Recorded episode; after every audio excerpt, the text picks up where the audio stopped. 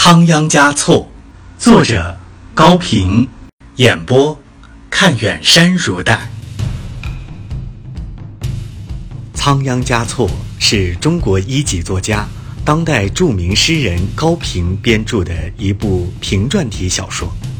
本书讲述了六世达赖喇嘛仓央嘉措，从一个穷困喇嘛的儿子，到最为尊贵的活佛。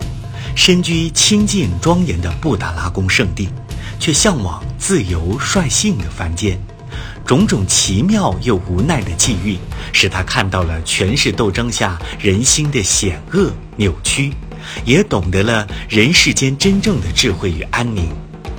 他是活佛，也是温柔的情人和出色的诗人，爱情被他写成动人的诗歌，在藏汉各地代代流传。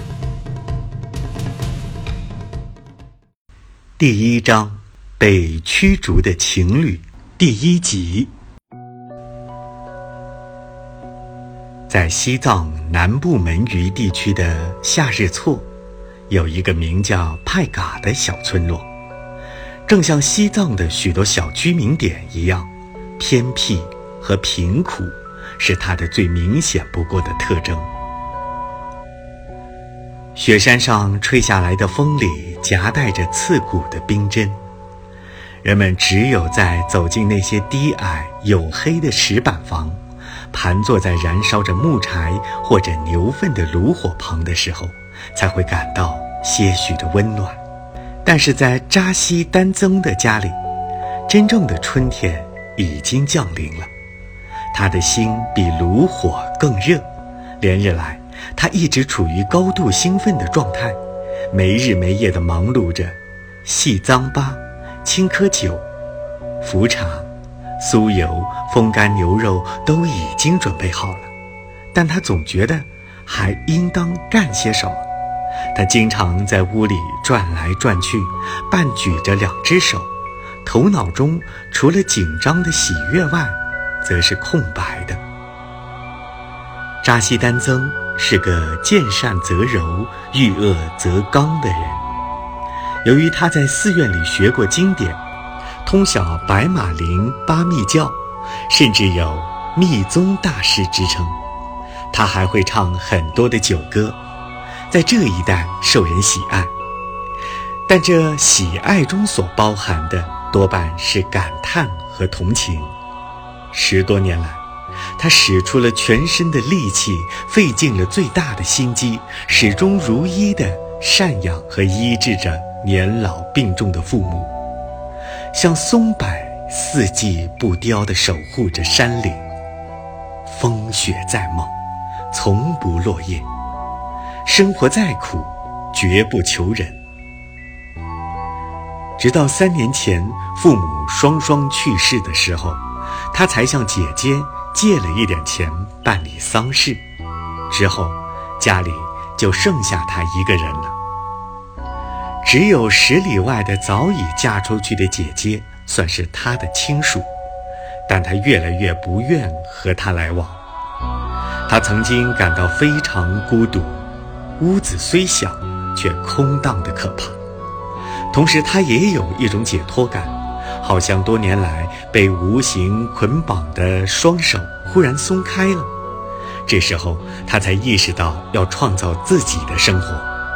他到处给人帮工，不嫌脏累，不分远近，有时几个月不回来，很快他就连本带利地偿还了所欠姐姐的债务，修缮了自己的房屋，还有了一点积蓄。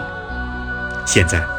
他居然要办喜事了，已经四十岁了，青春方才开始，但他并不怨天尤人，有时迟开的花倒格外芬芳呢。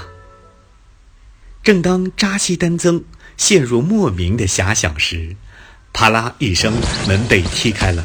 扎西丹增一惊，抬头看，满脸横肉的姐姐正站在他的面前。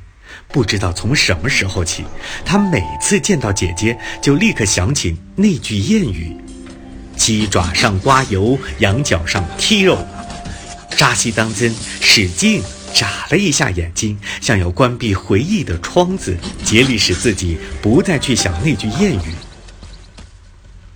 阿杰拉，贵体安康。姐姐从嗓子眼里哼了一声，一屁股坐在卡垫上。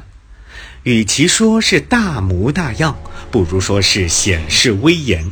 他向房中扫了一眼，说：“听说你要成婚了。”“是的。”“什么时候？”“快了，正月。”“倒是吉祥的开端。”“是的。”“你眼里还有没有我这个姐姐？”“我准备请你来喝喜酒。”都准备齐全了，还凑合。钱是哪里来的？扎西丹增一听这话，被激起了一腔怒火，满腹心酸。他再也忍不住了。这些年，我过的是什么样的穷日子，你是知道的。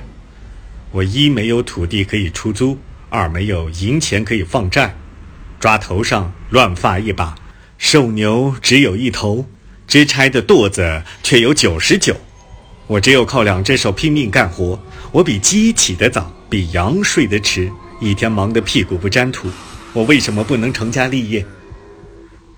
他举起了颤抖着的双手，接着说：“有钱人的炒锅是铁的，穷人的炒锅也不是泥捏的。”住口！姐姐忽地站了起来。这几年你究竟干了什么？别人不知道，我可是心里明白。大蒜是偷着吃的，蒜味儿却当面跑出来了。我看你一定是偷。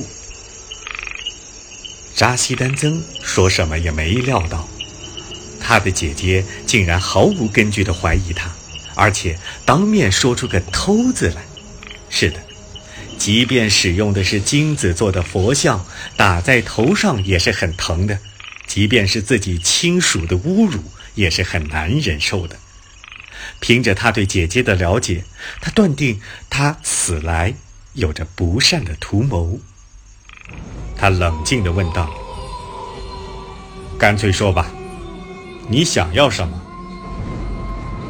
姐姐脸上透出了一丝得意的暗笑，斩钉截铁地命令道：“滚，马上滚！”远远的滚，永远不要回来。次旺拉姆怎么办？扎西丹增问。那我可管不着，你去问他好了。不用问了，我来了。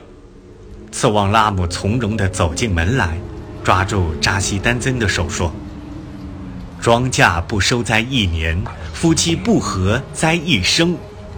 我永远听你的，只要能和你在一起。”就是喝苦水也比牛奶甜。